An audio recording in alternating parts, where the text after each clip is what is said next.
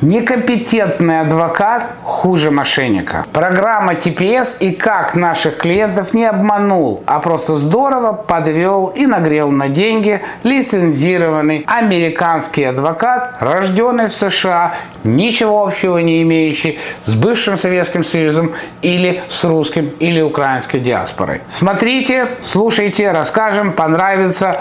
Поставьте лайк, поделитесь этим видео, возможно это поможет другим избежать ошибок. Итак, я себе немножко записал хронологию. К нам обратились клиенты, которые приехали из Украины в США 18 апреля 2022 года. Обратились они на оформление доверенности и по ходу начали задавать вопрос по поводу оформления документов на TPS. Мы дали им цену, которая в принципе низкая и смешная. На тот момент она вообще была, по-моему, там 50 или 70 долларов мы брали, потому что это как раз был момент, когда вот война шла несколько месяцев и это это была больше помощь, нежели чем коммерческий проект. Но, тем не менее, они вооружились информацией и ушли. Что произошло с ними дальше? Они обратились к американскому адвокату с очень крутым офисом в очень крутом районе Лос-Анджелеса, это Беверли-Хиллз. И вот эта вся презентация, конечно, их опьянила. После того, что они пришли в нас достаточно демократический офис, они попали в роскошь Беверли-Хиллз, конечно, это вызывает больше, наверное, доверия у людей, которые приезжают с другой стороны, которые не понимают,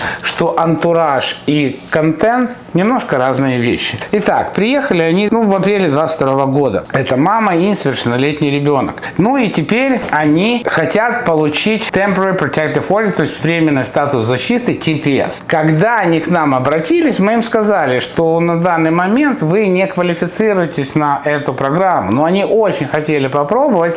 А у нас есть такое, ну может быть не самое совершенное правило, дайте клиенту то, что ему надо. Если вы не можете дать то, что ему надо, дайте то, что он хочет. То есть мы 200 раз предупредили, что за эти там, 50 или 70 долларов вы подписываете, что мы вас предупредили, что вы на это не квалифицируете, что вам нужно проконсультироваться с адвокатом, если после этих двух э, формальностей поговорить с адвокатом и подписать документ, где вы подтверждаете, что мы вас предупредили, что вы за эти деньги не получите желаемого результата, мы вам все сделаем, потому что кто нас платит, тот нас танцует. Итак, они пошли проконсультироваться по нашей рекомендации к адвокату, и у него же осели. За 6 тысяч долларов, у меня есть уважение, люди могут брать в США сколько они хотят, но цифра важна. За 6 тысяч долларов мама и ее ребенок, оплаченных адвокату, получают в сухом остатке документы, которые адвокат подает на получение статуса временной защиты, изначально понимая, что они не имеют на это права.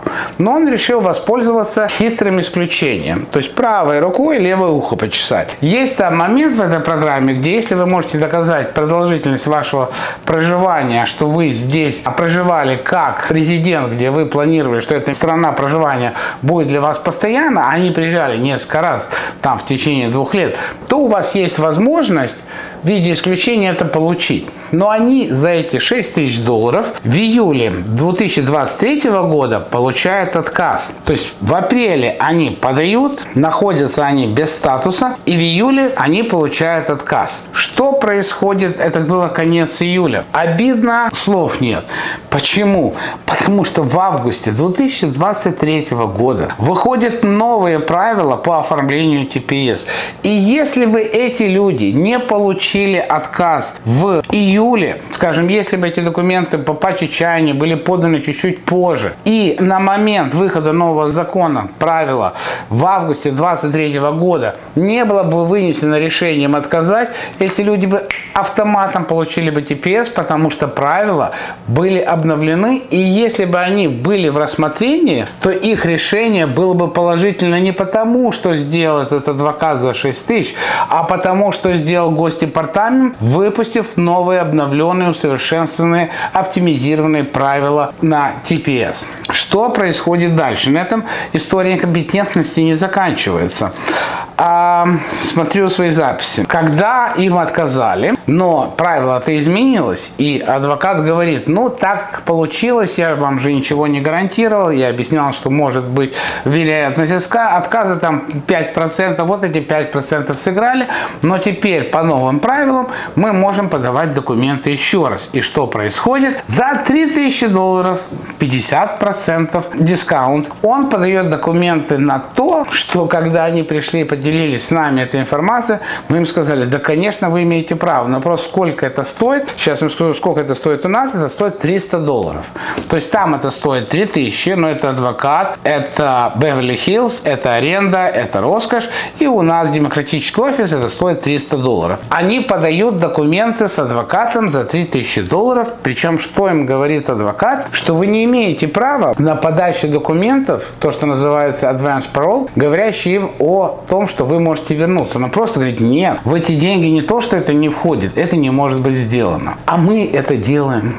А мы это сделали, потому что когда вы подаете, пожалуйста, изучите самостоятельно правила ТПС или получите второе мнение, потому что первое мнение адвоката, как в данном случае, может быть некомпетентным, и вам скажут, потому что мы читали инструкции, это публичная информация, подавая на статус временной защиты, вы подаете на разрешение на работу и подаете на разрешение на путешествие, которые приходят в одном флаконе, в одной карточке, у вас две привилегии приходят одновременно.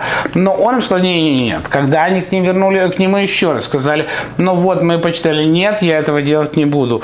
Ну, не будет, не надо, мы это сделали мы. Я понимаю, почему профессия адвоката является самой ненавидимой в США профессией после полицейских. Хотя я двумя руками и ногами топлю за то, чтобы вы проконсультировались с адвокатом. Не все подлецы, не все негодяи, далеко не все некомпетентные. Есть очень много грамотных, профессиональных, этично подкованных юристов. Просто в этой стране нужно получать не одно мнение, а хотя бы два мнения. Тогда вы можете подтвердить правильность первого или получить необходимость в получении третьего. Вот этим хотелось поделиться. Будьте внимательны, будьте аккуратны. С вами был Вадим Печерский, команда Rush In Documentation Center.